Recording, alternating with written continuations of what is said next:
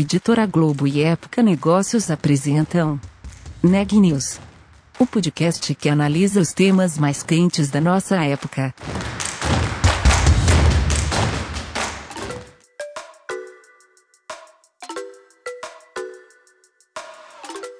Olá, meu nome é Daniela Frabasília, sou da Época Negócios e você está ouvindo mais um episódio do Neg News, nossa série de podcasts com reportagens especiais sobre a pandemia do novo coronavírus. Hoje eu estou acompanhada do Renan Júlio, nosso repórter, e a gente vai falar um pouco sobre negócios e propósitos, não é, Renan?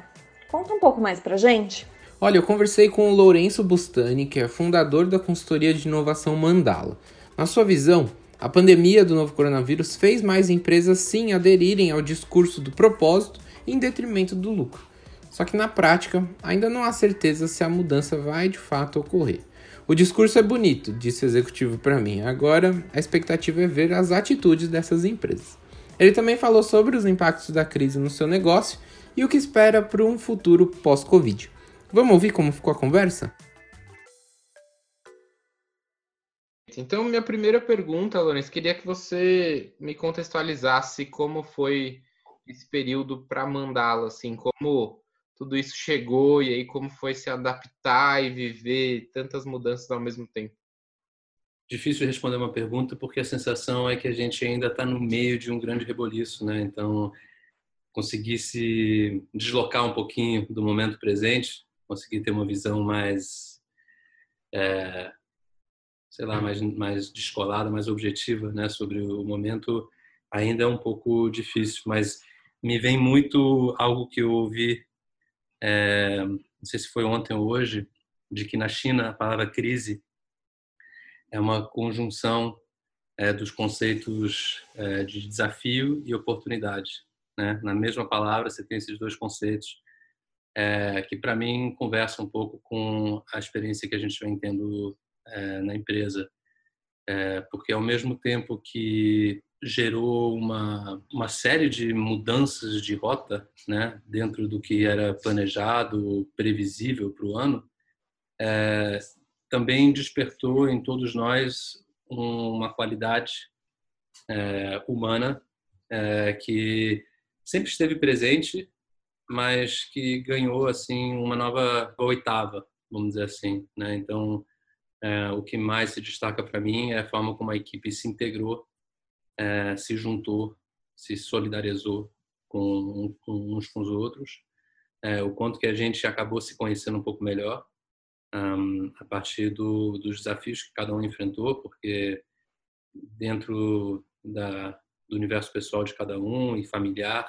né, essa emergência sanitária, essa pandemia, ela gerou muitas provações para muita gente e a gente teve o cuidado de é, gerar um, um fórum, né, um canal, uma abertura é, para que as pessoas pudessem partilhar um pouco daquilo que estava acontecendo é, fora fora do, da rotina de trabalho do dia a dia. Inclusive toda segunda-feira nossa reunião geral a gente começa fazendo uma rodada de como é que cada um tá, né? Como é que tá a vida, como é que tá a família, como é que tá a saúde, como é que estão é, os sentimentos de cada um, né? Como é que cada um está lidando com, com, esse momento de desafio.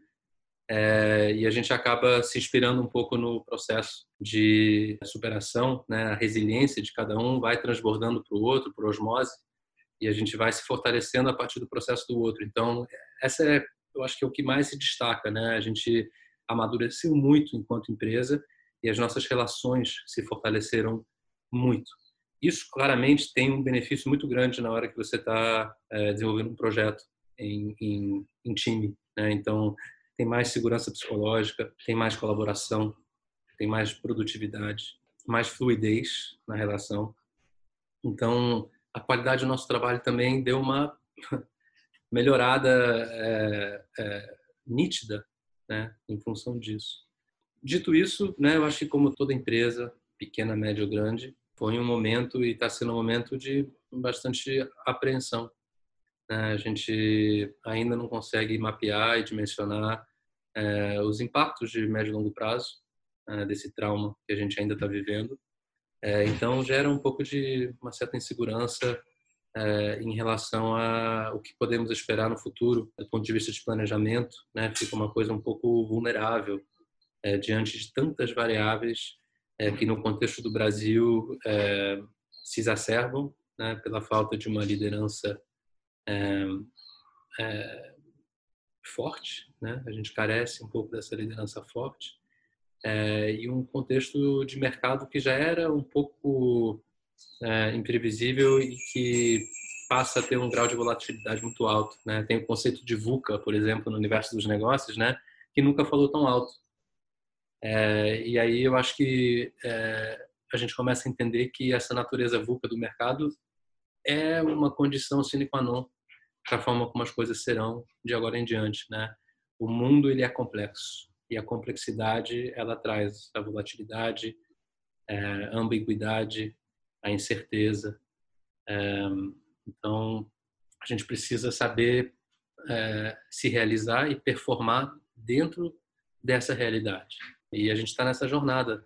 A sensação é que todo dia a gente tem uma coisa para aprender, alguma correção de rota a fazer, é, mas eu acho que todos nós, especialmente os gestores da empresa, a gente tem uma sensação de que a gente tem dado o nosso melhor e a gente tem feito tudo que a gente sabe fazer é, para sair dessa crise fortalecidos. E aí nessa relação de negócios com os clientes, com os parceiros, é, você sentiu um termômetro parecido com o, o, interno de vocês? Ou foi discutir isso com, com os parceiros, com o seu ecossistema?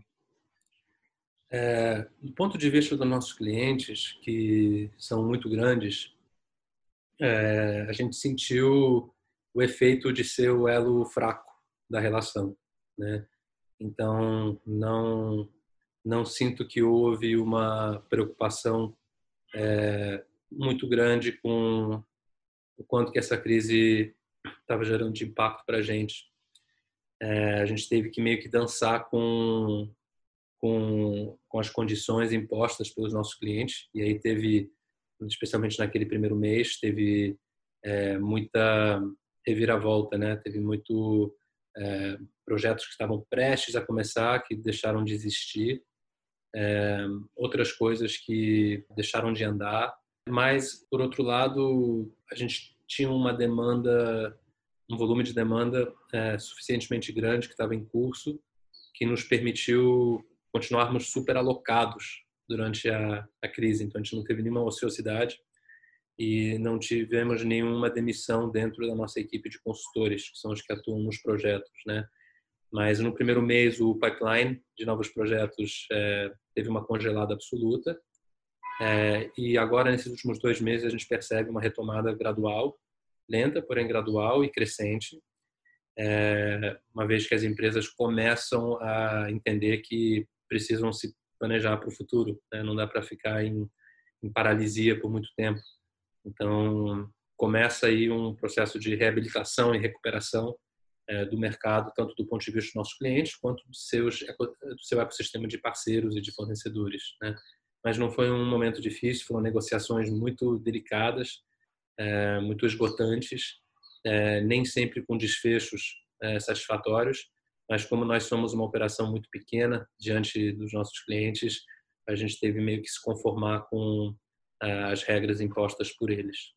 Ao mesmo tempo, Lourenço, queria saber se você teve a impressão de que, por exemplo, hoje com o que vocês atuam, né, nessa pegada inovação, é, propósito, se esses pontos, é, passado esse primeiro mês, que eu acho que muita gente atuou um pouco de cabeça quente, né, se esses valores é, ganharam mais peso, é, se as empresas perceberam que elas precisam se atentar a essas questões, principalmente numa crise como a dessa pandemia, que é uma pandemia sanitária, de saúde, de vida. Como é que você vê tudo isso? No discurso, sem sombra de dúvida. Na ação, o tempo dirá. Mas é, temos sentido uma certa recompensa silenciosa de que toda essa agenda em relação ao propósito e a coerência das empresas e o impacto sistêmico que elas causam, todo esse alinhamento com as diretrizes de ESG, é todo esse olhar mais humano, é, essa visão de mais longo prazo, essa consciência em relação à relação que nós temos com o planeta do qual dependemos né, e como é que a gente incorpora isso dentro de, da estratégia de um negócio, é, são todas as pautas que a gente vem é, batalhando e defendendo e abraçando e acelerando há 14 anos.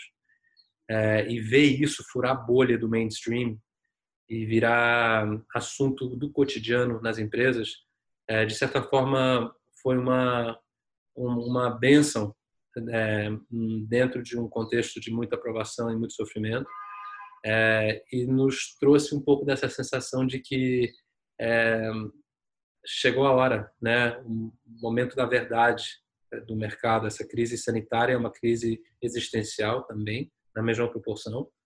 É, e as empresas estão começando a perceber que não tem outro caminho a não ser se conectar com o teu propósito organizacional e garantir que todas as dimensões do teu negócio estão coerentemente alinhadas com esse propósito e que esse propósito está gerando valor para todo o teu sistema de stakeholders, né?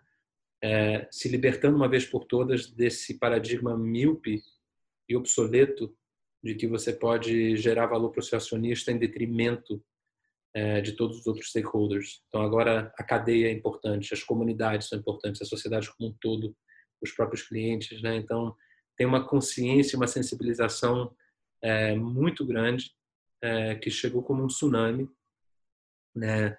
Esses últimos dois meses só se escuta falar de ESG, né? É, e é curioso porque é um tema que já está aí há uns 20 anos, né? É, e propósito, que antes era visto como uma coisa meio periférica, um, um nice to have, agora é um must have. Né? E realmente o propósito, num contexto de crise, ele serve como um balizador. Ele te mostra o caminho. Né? Diante de tanta incerteza, é, o caminho do propósito é o caminho da tua verdade, é o caminho da tua essência. Então, não tem bússola melhor do que a tua própria verdade para te ajudar a navegar um contexto de crise. Então as empresas estão começando a perceber isso, cada um do seu jeito, cada um no seu grau, mas é um movimento sem volta e isso nos dá um fôlego e um ânimo é, incomensurável. É justamente isso que eu queria perguntar, assim, se você se sentiu é, na frente, assim, à frente é, de todo mundo que está percebendo o que está acontecendo e agora precisa buscar apoio, você já sente uma resposta, talvez, de novos parceiros, novos clientes? Vocês estão se preparando para abraçar essa turma nova que, enfim, o SD está aí faz tempo, mas que agora está colocando isso dentro dos seus negócios? A gente, a gente sempre esteve preparados para isso, né? A gente se prepara a cada dia, há 14 anos, para atender essa demanda crescente em relação ao propósito e todas as ramificações disso no contexto é, do mercado. Mas há um ano e meio atrás, a gente já entendeu que havia um amadurecimento muito grande em relação à necessidade de se ter um propósito. E a gente entendeu que o próximo capítulo dessa história seria, beleza, como é que eu vivo esse propósito? Como é que eu ativo esse propósito? É, no dia a dia, né? É, então a gente já se reposicionou um ano e meio atrás para que é, a nossa oferta de produtos e serviços já refletisse um pouco esse próximo estágio, né? É, e agora a gente entende que passada a crise é, que a gente acha que ainda leva aí alguns meses, é, um semestre ou dois, é, passado esse momento, é, vai ser onde as empresas vão direcionar seus investimentos, né? Porque tem é, um impacto multidimensional, né? Você, ao mesmo tempo que você garante que a sua oferta ela é alinhada com as necessidades e as demandas latentes da sociedade, você também traz um, um, um significado para o ambiente do trabalho é, para profissionais que estão realmente esvaziados de propósito é, e que começam a entender, bom, se o mundo é tão complicado e a gente passa por tantos perrengues, é, eu quero garantir que as 8, 10, 12 horas que eu dedico para essa empresa estão a serviço de alguma coisa que me transcende e transcende essa empresa. Né? E o propósito tem esse papel. Ele preenche essa lacuna, ele traz significado, ele qualifica a forma como, os negócios são feitos. Então isso vai se tornar um valor humano, né? para todo o mercado. E aí, nesse termômetro de olhar para isso, queria que você fizesse uma, uma reflexão comigo, no sentido de quem já estava olhando para isso, não só vocês, mas para um mercado que já estava atento a isso. é, encarou melhor essa crise? É, vai encarar melhor esses próximos semestres? Os dados mostram que sim. Né? Os dados mostram que, historicamente, as empresas que estão voltadas a um propósito, que têm uma visão mais sistêmica sobre a atuação né, delas, deles, é, que tendem a ter uma comunicação mais dialógica com a sociedade, uma visão mais humana, uma visão de mais longo prazo, que elas desempenham melhor do que as empresas que vivem no vácuo e que estão olhando só para o umbigo e que estão dispostos a sacrificar o que for para gerar valor para o acionista no curto prazo. Então a gente tem dados aí que mostram, inclusive, que é, o preço da ação em bolsa das empresas mais conectadas com esse zeitgeist acaba sendo um múltiplo muito maior do que as empresas é, que estão estagnadas. É, no que diz respeito aos índices na bolsa de é, fundos com empresas que têm um alinhamento mais rigoroso com ESG, a gente vê que desvalorizaram menos do que os outros fundos nesse período de pandemia. Então, é, certamente, aquilo que uma vez foi uma hipótese de que a empresa do futuro vai se dar bem a partir do bem que ela promove, isso hoje já está se tornando uma ciência consagrada. É, eu conversei com uma das representantes globais do capitalismo consciente né, no, no mundo, e, e ela, ela realmente usou essa frase até, né? Empresas que não oferecerem serviços que ajudem o mundo não vão ter função nenhuma no futuro. Você acredita que é um pouco nessa linha? Eu acredito que sim. E aí queria saber o que vocês estão trabalhando, né? Quase encaminhando para o fim do nosso papo. É, Lourenço, queria saber agora como a Mandala está se preparando para enfrentar esse pós. Eu sei que talvez seja difícil a gente pensar em pós, até porque esse durante está há muito tempo, é, mas eu queria saber como vocês estão olhando para frente agora. Cara, a gente é uma empresa que é, não despende tanta energia é, no futuro é, e direciona essa energia mais para um entendimento do aqui e agora, do momento presente, que é o único momento que nós temos para gerar algum impacto. É, então, a sensação que a gente tem é que é, a gente vem se preparando para esse momento, o momento chegou é, e a gente está com a faca e o queijo na mão para potencializar o impacto que a gente pode oferecer para o mercado. É, então, o momento é agora. Né? O Dalai Lama dizia que só existem dois momentos em que a gente não pode fazer nada por nós mesmos, ontem e amanhã. Então, é, essa crise é, urge por um estado de presença é, muito além do que a gente está acostumado e é, eu acho que esse é o mindset que a gente vem tendo na Mandala. Você acha que o mercado vai acompanhar esse mindset, Lourenço, para finalizar? Eu acho que, é, no mínimo, por uma questão de sobrevivência, sim. Uma boa parte vai passar por um processo de conscientização bem acelerado diante desse momento que a gente viveu e vai encontrar um certo gosto em trabalhar dessa forma. Mas mesmo acho que não vão achar esse gosto, o farão por uma questão de sobrevivência, porque os números não mentem e está começando a se tornar uma verdade absoluta no mercado de que só vale a pena mesmo se for pautado num, num propósito, num significado, numa história verdadeira. Notícias do dia. O governador de São Paulo, João Dória, disse hoje que a vacina chinesa Coronavac, que está sendo produzida com apoio do Instituto Butantan, tem apresentado 98% de eficácia no combate ao novo coronavírus em idosos. A vacina ainda está em fase de testes. As futuras lojas do Burger King serão adequadas para a era do novo coronavírus. Elas vão ter um aplicativo para retirada de pedidos para viagem, um drive-thru triplo, painel solar e muitas outras novidades. A implementação desses novos serviços deve acontecer no próximo ano nas redes da América Latina, do Caribe e de Miami, nos Estados Unidos. A Uber anunciou que até 2040, 100% de sua operação nos Estados Unidos, no Canadá e nas cidades europeias onde atua terá emissão zero de carbono. Para isso, vai direcionar 800 milhões de dólares para auxiliar seus motoristas a adotarem veículos elétricos até 2025 e também vai investir em opções elétricas de micromobilidade.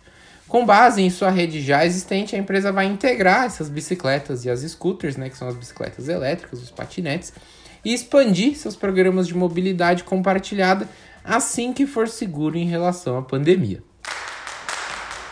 E o último relatório do Conselho Nacional dos Secretários de Saúde mostrou que o Brasil tem hoje 4.197.889 casos de novo coronavírus.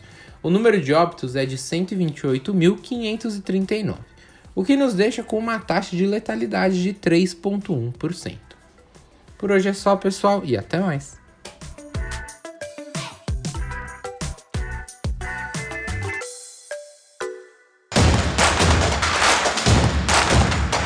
Esse podcast é um oferecimento de Época Negócios. Inspiração para inovar. Não deixe de conferir nossos outros podcasts. Presidente Entrevista Presidente. The Office. E os negócios da nossa época. Ouça, acompanhe, compartilhe. Vamos fazer deste podcast o nosso ponto de encontro.